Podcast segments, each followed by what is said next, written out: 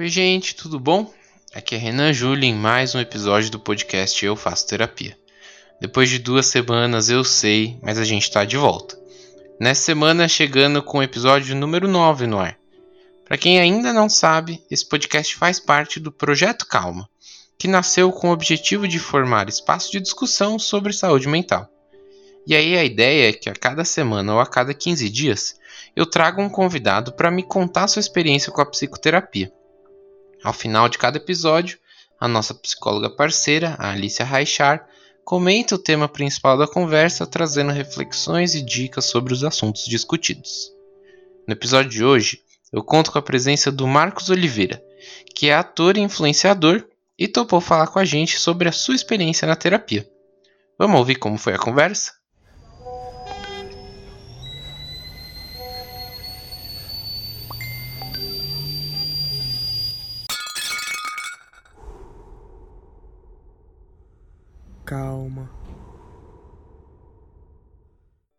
Oi, Marcos, tudo bom? E aí, tudo bem? Tudo ótimo. Muito, muito obrigado por topar conversar com a gente. Imagina, eu que agradeço. Prazer é todo meu. Ai, que legal. Que demais que você topou fazer parte. Hum, então, imagina. Obrigado vocês pelo convite. Então, para começar, Marcos, queria que você falasse um pouquinho sobre você, qual que é a sua formação, o que, que você gosta de fazer, quais são seus hobbies. Por favor, se apresente para a gente. Bom, vamos lá. Eu sou Marcos, eu tenho 24 anos, sou aqui da cidade de São Paulo. Eu sou ator, a minha formação é em teatro, teatro musical. Trabalho com, com esse meio artístico, com, a, com atuação, com com canto e com a dança já tem uns 15 anos mais ou menos. Uhum. E o que eu gosto de fazer está muito envolvido com isso, assim, né? Então, faz muito parte de mim. Então, mesmo quando eu não estou trabalhando, o que eu mais gosto de fazer é trabalhar. Então, de uma forma indireta, é tendo contato com a área.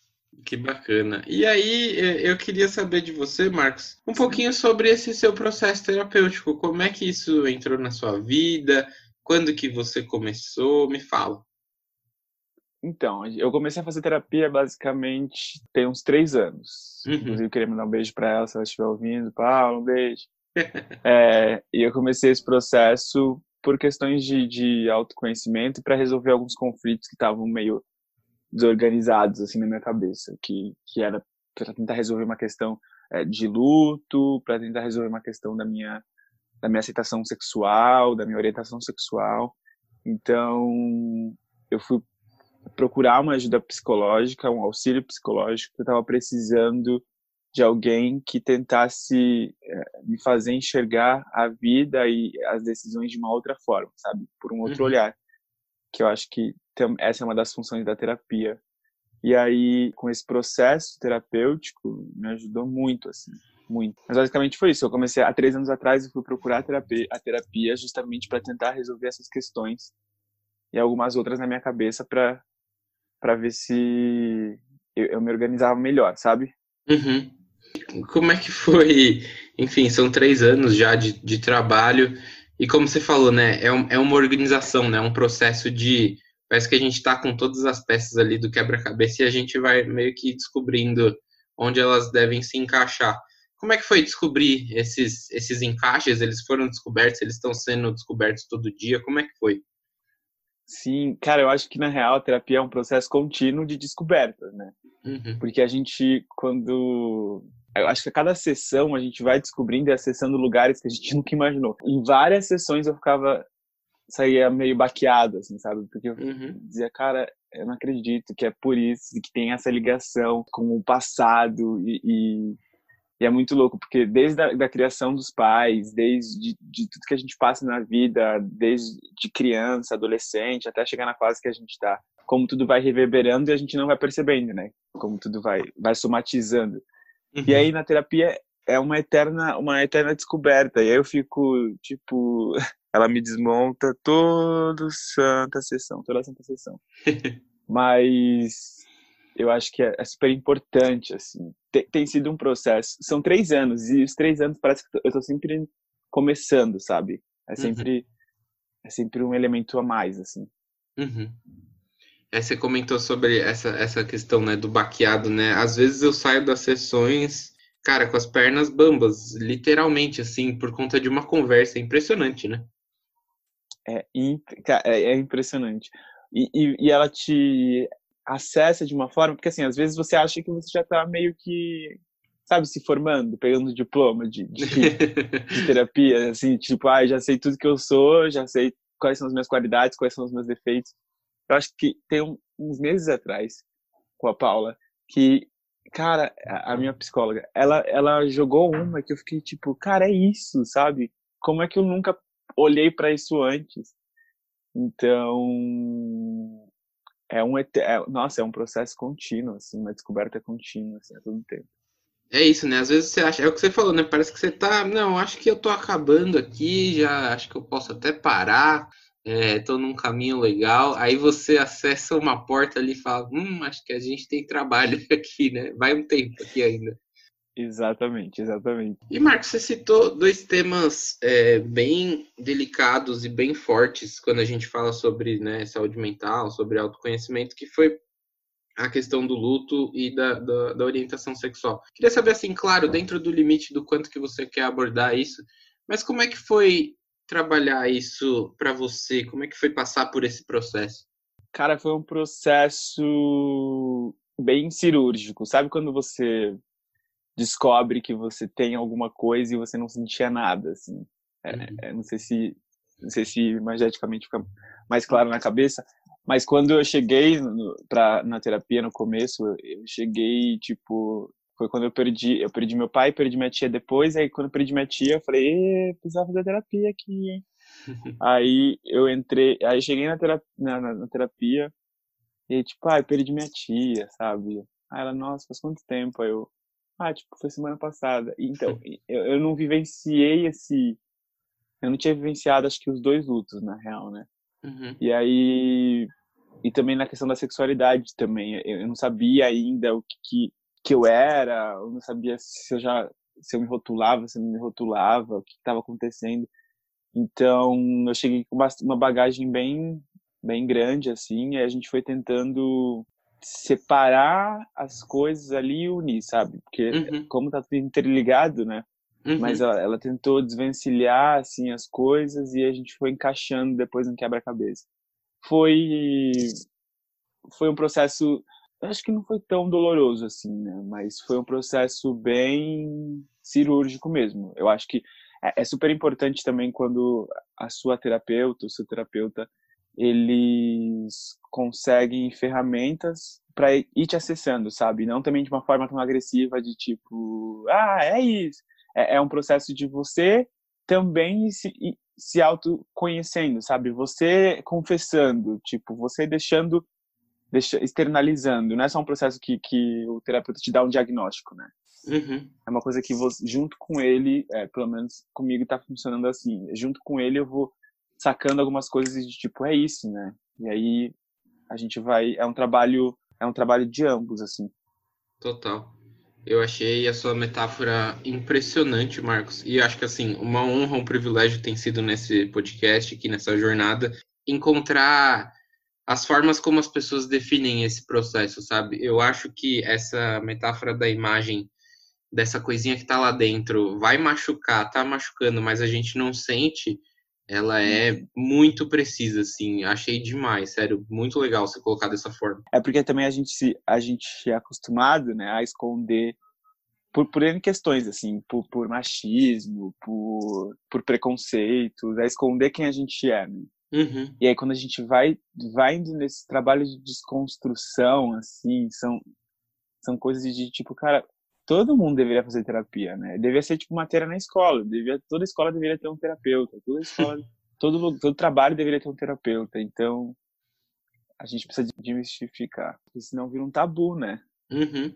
Essa questão, por exemplo, poxa, acho que todo mundo devia fazer na escola. Eu fico pensando assim, sei lá, eu passei por por, por um bullying, assim, que hoje eu considero severo, que, enfim, aos 26 anos eu ainda penso muito sobre ele. Uma coincidência nesse dia de hoje, aqui, dia 1 de julho. Eu sonhei com o menino que fez bullying comigo, sabe? E uhum. isso, assim, isso acho que faz uns 15 anos que isso aconteceu. Mas assim, no meu subconsciente ele existe ainda, sabe? E, e aí eu fico pensando, será que se esse menino tivesse passado por um processo, ele teria sido cruel com outras pessoas? Não sei, né? Jogo essa questão pro mundo, mas, mas é, é, é difícil, é, é importante mesmo a gente pensar dessa forma.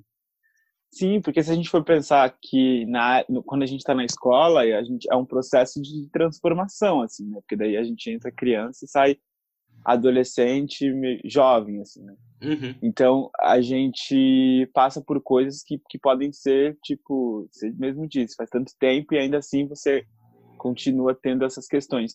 Se a gente tivesse uma presença de uma pessoa, um acompanhamento psicológico, essas questões de bullying, essas questões de, de, pre, de preconceito, tanto da parte do, dos alunos quanto dos professores também, porque a gente tem uma parte de professores despreparados que não sabem lidar com esse tipo de situação e também não tem nenhum amparo, assim, sabe? Uhum. Então, uhum. se, tiver, se a gente tivesse um auxílio psicológico, assim, algumas escolas eu sei que tem, mas são escolas muito específicas, muito privilegiadas, né? Sim. Os, os tempos seriam outros, os resultados seriam outros, o mundo seria outro, porque a base de tudo é a educação. E se na educação a gente tivesse já uma base psicológica, seria incrível.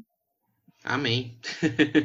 concordo, concordo muito. E aí, é, nesse processo, Marcos, o que, que você acha que, que você aprendeu, que você acha que surgiu na sua vida de ferramenta para lidar com, com essas emoções, com esses processos? O que, que você aprendeu na terapia que hoje você consegue aplicar e consegue ver as coisas com, com um pouquinho mais de discernimento, assim? Eu também comecei a fazer terapia justamente porque eu estava tendo muitas crises de ansiedade, né? E aí me fugia muitas coisas, assim, tipo, que eu me fugia do controle, assim, que eu, que eu achava que estava morrendo, que eu achava que já tinha uma doença, hipocondríaco. Hoje em dia, tipo, antes eu não sabia é, identificar o que que era, sabe? Tipo, se era uma crise de ansiedade, se era realmente estava tendo alguma coisa, se o que, por que que eu estava passando por aquilo.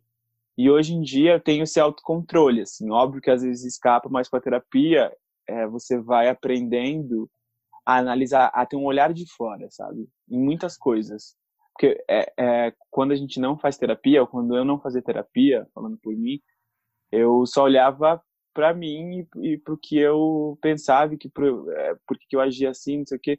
E quando a gente faz a terapia, e quando a gente começa a ter esse olhar de fora, a gente, tem, a gente começa a analisar o nosso comportamento. Então, às vezes a gente faz alguma coisa, a gente percebe que aquela coisa não vai fazer bem pra gente, a gente começa a respeitar mais os nossos limites, a gente começa a ter mais esse autoconhecimento, esse esse limite, essa essa saúde mental, sabe? Uhum. E quando não fazia terapia, era tudo muito subjetivo, assim, era tipo, ai, deixa a vida me levar. E agora, e com a terapia, nesse processo, a gente vai aprendendo a ter esse controle, eu fui aprendendo a ter esse controle para hoje e, e, um pouco mais para frente também, eu não eu consegui resolver as paradas sozinho, sabe? Também não ser tão dependente emocionalmente. Enfim, então eu acho que eu aprendi a ter um, um autoconhecimento maior, um autocontrole maior, e respeitar mais os meus limites. É óbvio que tem, tem, tem horas que a gente escorrega, né? Tem horas, claro, tem, tem horas que a gente cede, a gente cede pro emocional. Uhum. Mas, cara, é, é, é um processo muito bom. Muito bom mesmo. Legal. E você acha que, que mudou na forma como você se comporta com as pessoas? Porque, assim, falando de mim, assim, de novo, eu, eu acho que eu, eu comecei a, a, não sei, ter mais paciência, a cobrar menos dos outros, que era algo que eu vinha carregado de expectativas, sabe, internas sobre as pessoas, o que era um processo injusto com quem estava ali comigo. E, enfim, hoje eu tento até ser mais, não sei se paciente é a palavra, mas enfim, até ter mais empatia pela questão do outro, para também cada um tá, tá, tá, carregando ali sua cruz. Como é, você acha que mudou o seu comportamento com as pessoas? Sim, é, é muito louco. Não, acho que não só isso também que você está dizendo, que eu super concordo, mas eu comecei a analisar, tipo, é como se eu fizesse psicologia, sabe? Então, tudo que, as pessoas, tudo que eu ia colhendo de informações e observando o comportamento das pessoas, eu ficava pensando, ih, teve problema com a mãe, esse aí tem dificuldade com o pai. Então, é, eu vou eu vou me colocando nesse lugar. É óbvio que, que eu não vou chegar pra pessoa e vou falar, até porque também eu nem sei, eu tô, eu tô pré-julgando, assim. Uhum. Mas isso me faz ter uma paciência maior, uma empatia maior, um cuidado maior, porque aí a gente começa a entender e respeitar o processo do outro. Né? Tipo, se o, se o, se o quem está do nosso lado tem um comportamento super agressivo, super estranho, e a gente que faz terapia sabe que isso se dá por conta de processos e traumas, a gente começa a entender melhor, a gente cria uma empatia maior. Então, o processo é, fica tudo muito mais simples, sabe? Fica tudo uhum. mais tolerável. E aí queria perguntar uma pergunta acho que bem exclusiva da, da nossa conversa, Marcos. É, você é ator, né? E você tem alimenta ali su, suas redes pessoais, você tem ali assim como essa é uma coincidência nas, nas últimas duas pessoas, você tem que participar aqui do podcast, você tem ali seus milhares de seguidores, o que é algo bem legal. Mas ao mesmo tempo é um trabalho de exposição, né? Eu queria saber se você se você acha que essa exposição na internet, nas redes, ela impacta de alguma forma a sua saúde mental? Você precisa olhar isso com mais cuidado no seu dia a dia? Sim, eu acho que todo mundo, né? Primeiro porque a gente está vivendo num, numa sociedade que a gente conta muito, infelizmente, né?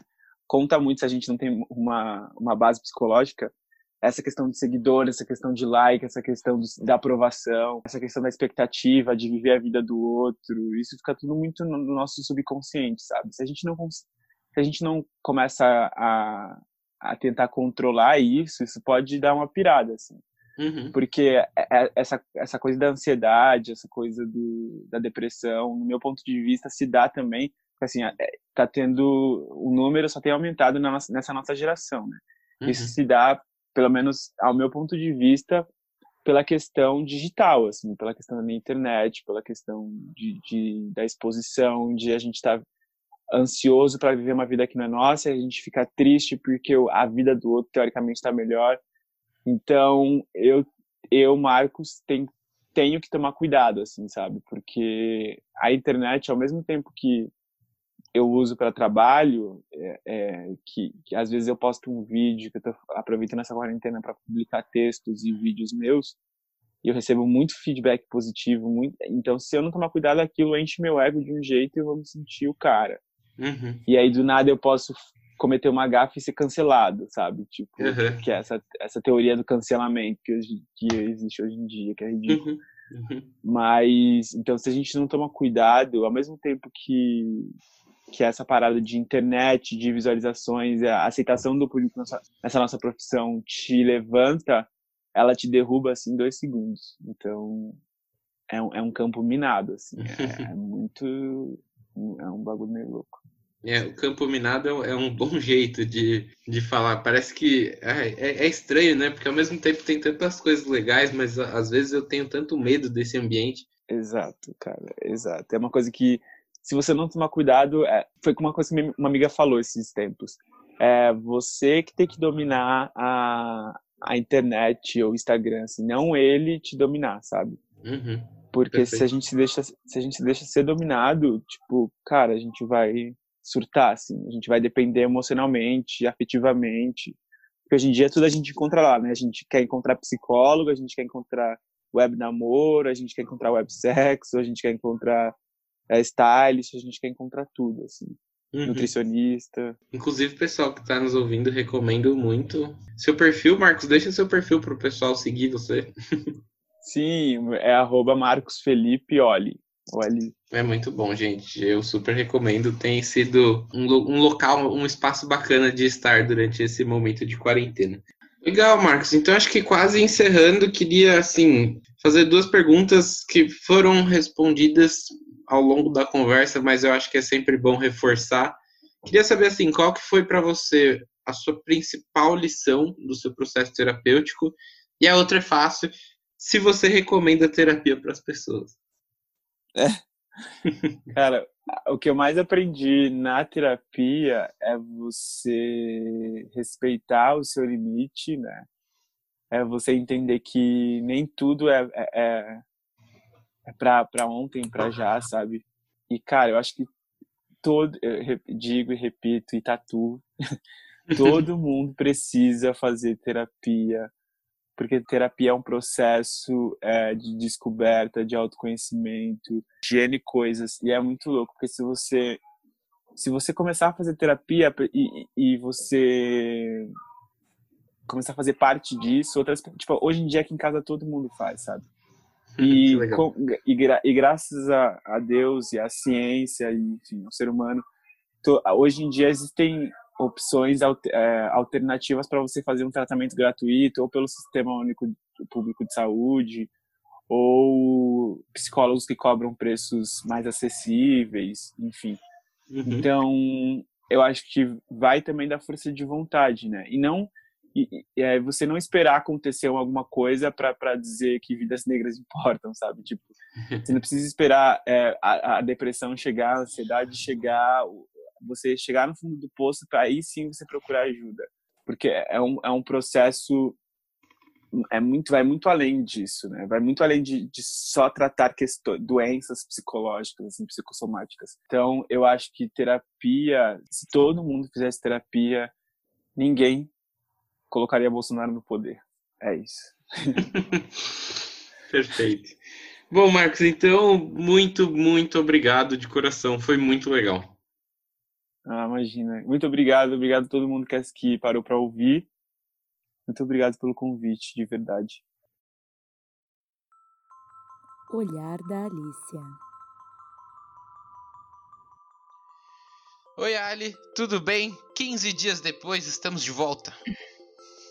Oi, Renan. Pois é, 15 dias, que parece muito mais. Eu senti isso como, nossa, muito tempo. Não sei se você sentiu igual. Sim, total. E a pressão ainda do atraso, nossa, cada dia que passava eu falava: Meu Deus, o calma está de lado, gente. Peço desculpas. Muitas coisas aconteceram ao mesmo tempo, encerramento de semestre na faculdade. Mas estamos aqui de volta com uma história incrível. É, e aí, já queria introduzir o tema da nossa conversa de hoje, Ali. Como é que você viu? O que, que você achou da minha conversa com o Marcos, um querido? Adorei falar com ele. Eu achei incrível a conversa com ele.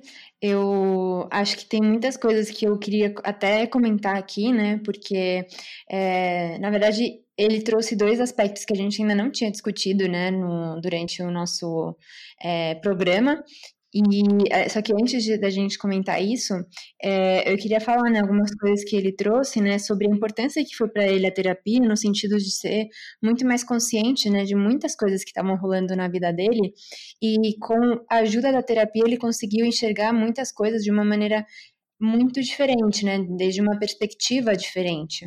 E ele aprendeu, né, até o autoconhecimento, autocontrole, coisas que ajudaram ele, eu acho que ao longo da, de muitas coisas, né, e isso é muito, muito importante. E também eu acho que uma coisa que eu queria ressaltar, que para mim foi muito interessante quando ele, ele comentou que nas redes sociais, né, como ele é ator, ele tem bastante seguidores, etc., ele tem que estar tá muito ele tem que ter muito cuidado para ter é, controle quando ele recebe muitos comentários positivos, para isso não aumentar o ego dele, né?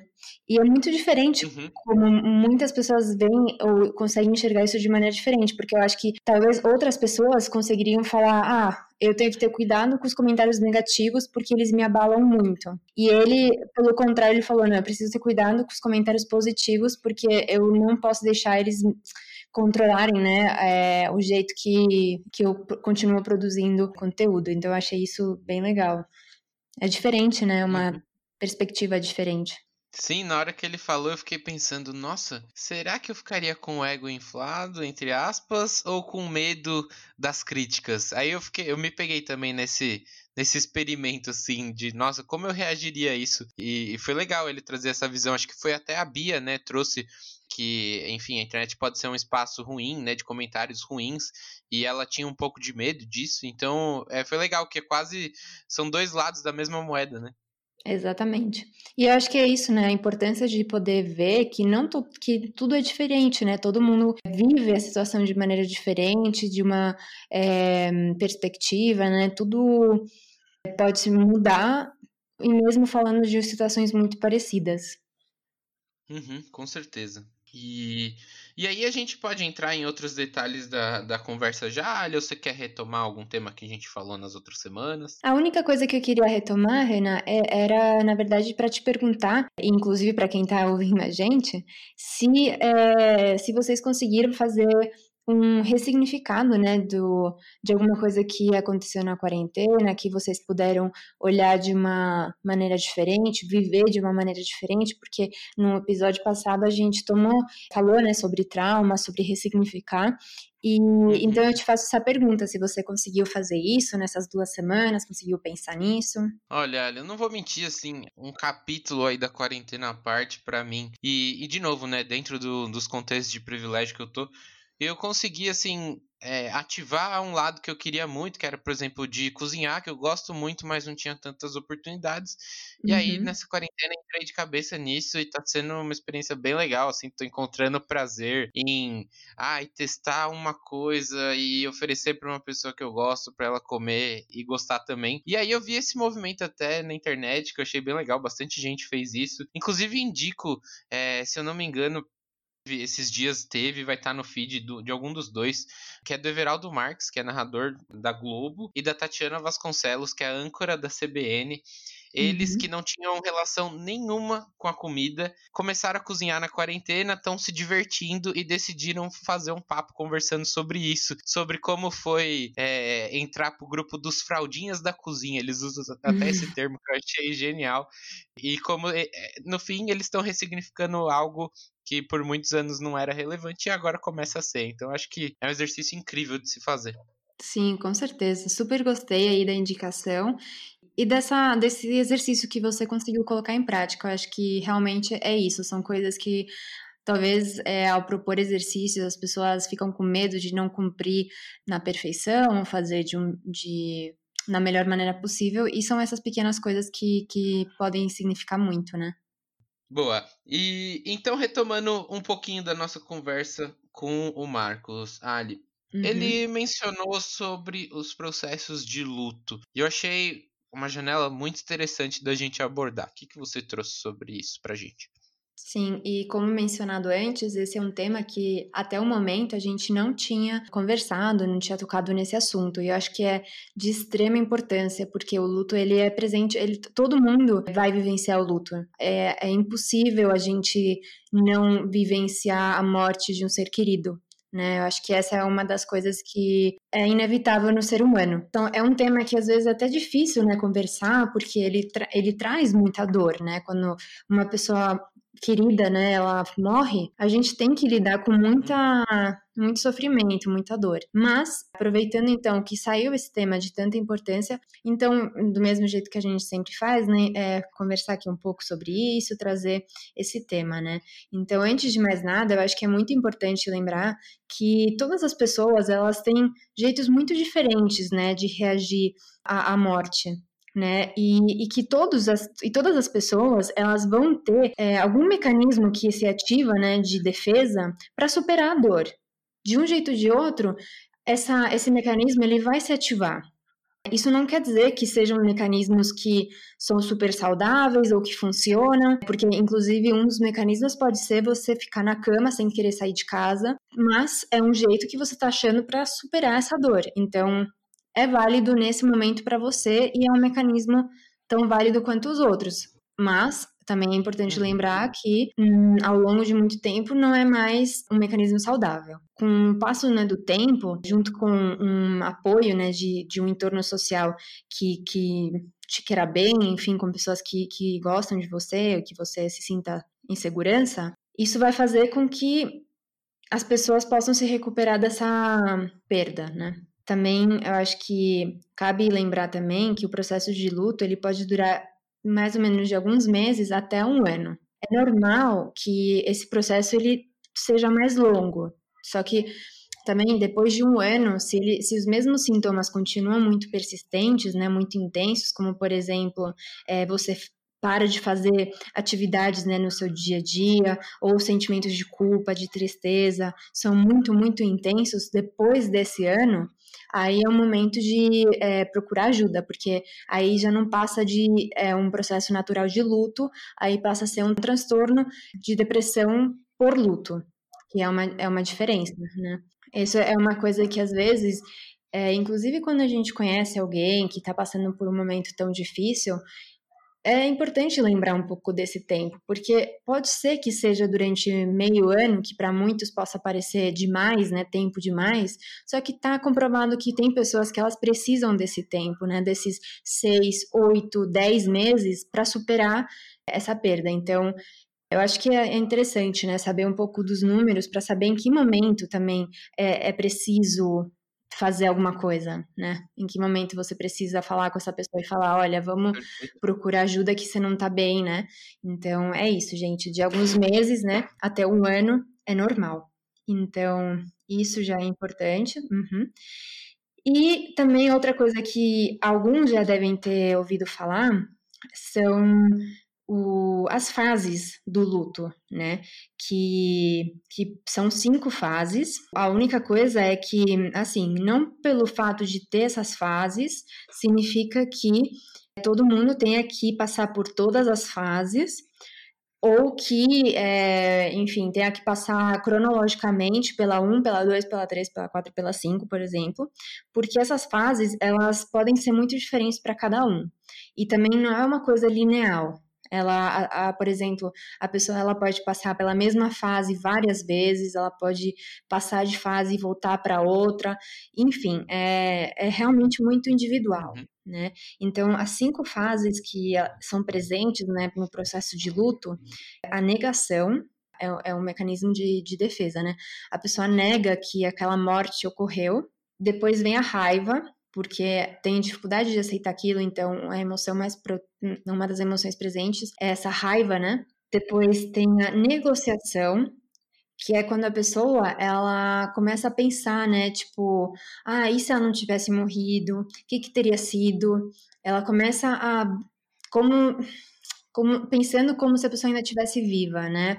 Ou, enfim, é, é, tipo uma é uma renegociação com a morte, por assim dizer. Depois é a tristeza, né? Que é um momento de, de uma tristeza muito profunda, né? E por último tem a aceitação, que aí nessa parte é quando a pessoa ela já consegue ter lembranças da pessoa que morreu de uma forma que não que a tristeza não domine ela, né? Que então lembrar de uma maneira mais leve. O que que essas fases, essas fases, como eu falei, né, elas são muito individuais.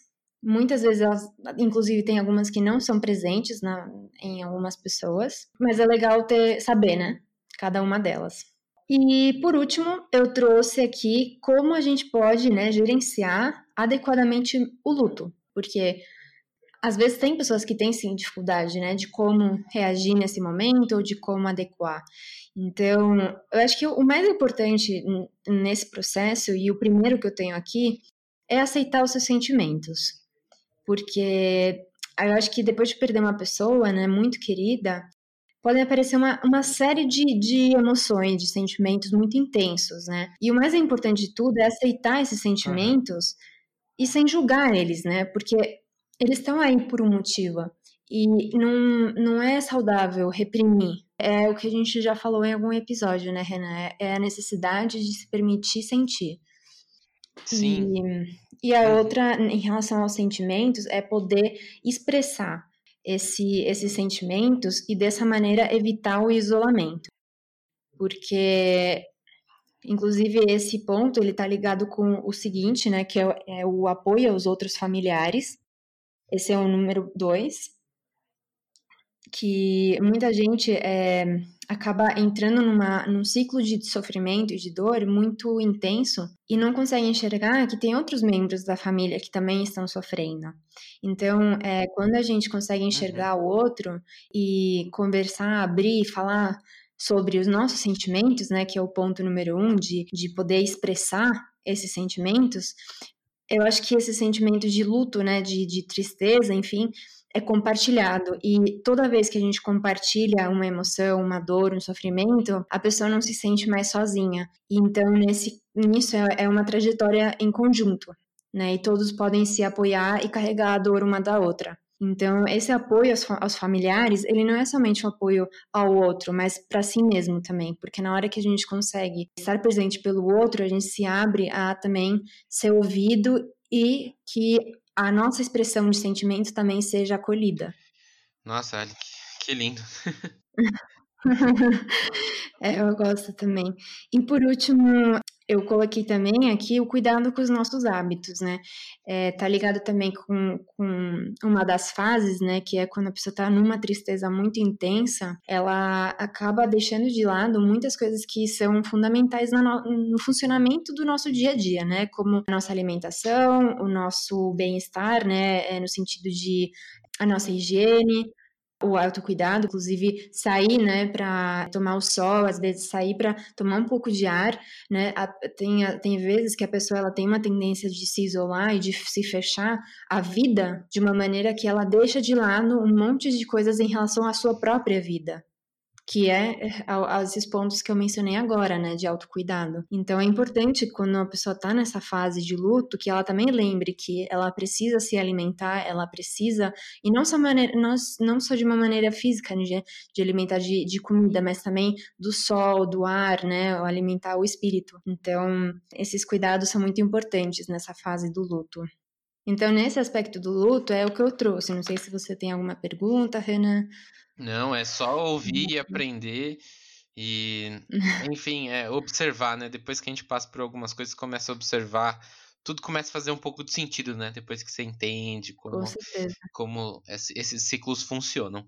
Outro ponto uhum. apresentado pelo Marcos Ali é, foi o da questão da orientação sexual. E aí eu queria perguntar como essas questões podem influenciar a nossa saúde mental. Bom, o, a primeira coisa que eu quero trazer agora na conversa é de extrema importância entender que não é a sua orientação sexual que vai é, trazer, né, ou que vai afetar a sua saúde mental é o jeito que te permitem e você mesmo se permite viver a sua sexualidade, né? Não é que a orientação sexual automaticamente traz consigo problemas de saúde mental, né? Uhum. É todo o entorno. Então, é, mencionando também é, esse domingo que passou, né, 28 de, de junho, que foi o dia do orgulho LGBT+, uhum. eu acho que é, é, muito importante, né, a gente falar sobre essas datas, comemorar essas datas, se interessar, porque é exatamente nisso, né? É, é tão importante falar sobre isso porque a gente precisa ser consciente que tem muitas pessoas que elas não conseguem, né, ser elas mesmas por causa de uma pressão social, né, do seu país ou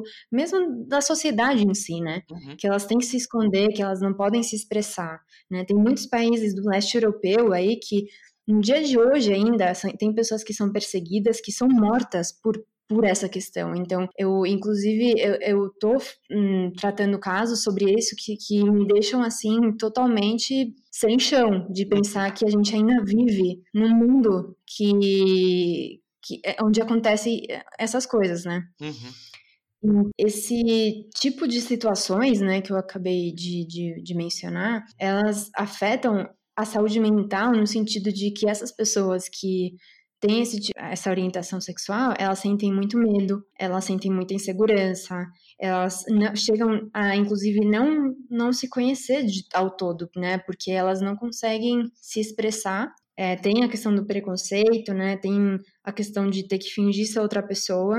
Então, isso eu tô falando, gente, de uma, de uma maneira que, que pode assim afetar a saúde mental em, um monte de, de questões, né? De depressão, de ansiedade, uhum. questão da autoestima. Se isso tudo ligado em se a pessoa não consegue viver a sua orientação sexual na sua plenitude, né? Na sua liberdade que lhe é. Que lhe pertence? Que lhe pertence, exatamente. É isso o que eu, o que eu queria falar sobre esse tema. Eu também, eu acho que tenho que, como muitas coisas, são temas que eu ainda quero me aprofundar mais, estudar mais e saber de que maneira também a gente pode ajudar mais, né?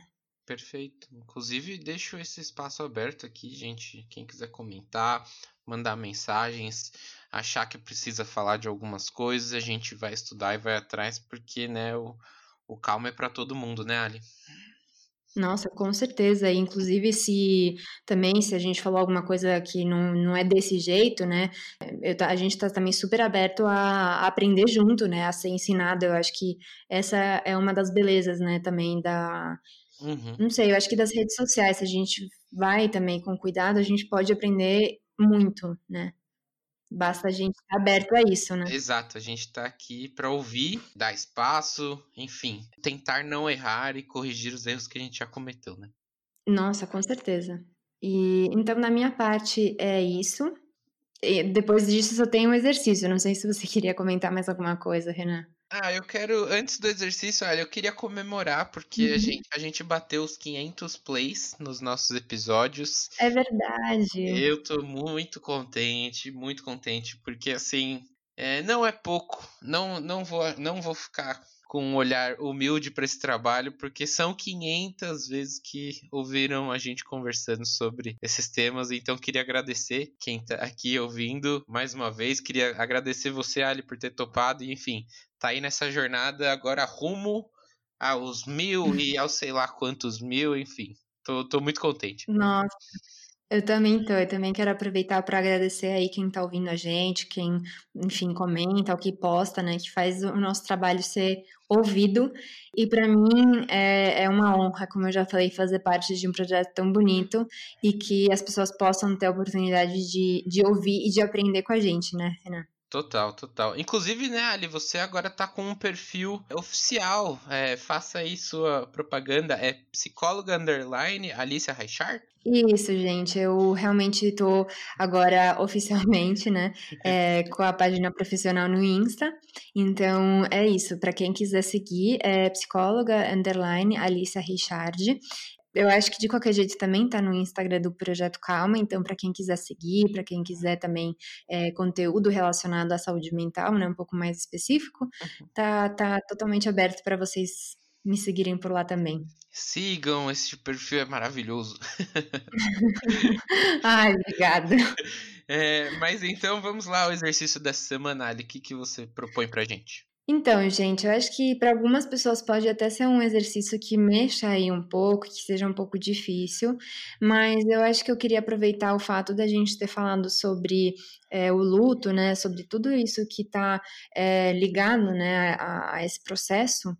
Eu queria perguntar para você que perdeu alguém, que sofreu, né, é, esse luto, se você possibilitou a presença do luto na sua vida, se você realmente consegue é, lembrar dessa pessoa hoje sem, sem que isso te, te domine, né? Sem que essa sensação, sem que essa emoção é, da tristeza, enfim, te domine. Se você realmente conseguiu passar pelo processo do, do luto, da maneira que é que eu comentei aqui, né? Então, é lembrar um pouco, né? Conectar com uma parte que dói, mas que é necessário fazer um luto saudável para que não fique incrustada aí uma ferida, né?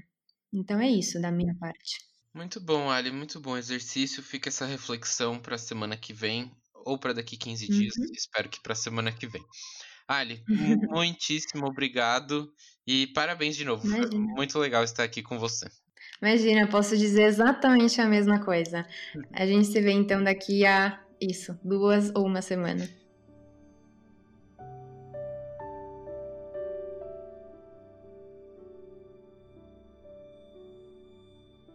Isso por hoje, pessoal. Agradeço a companhia e espero contar muitas histórias ao longo do projeto. Se você quiser saber mais sobre o Calma, enviar perguntas para a Alicia ou até mesmo participar do podcast, é só buscar o nosso perfil no Instagram, arroba projeto calma, e nos enviar uma mensagem. Um abraço e até mais!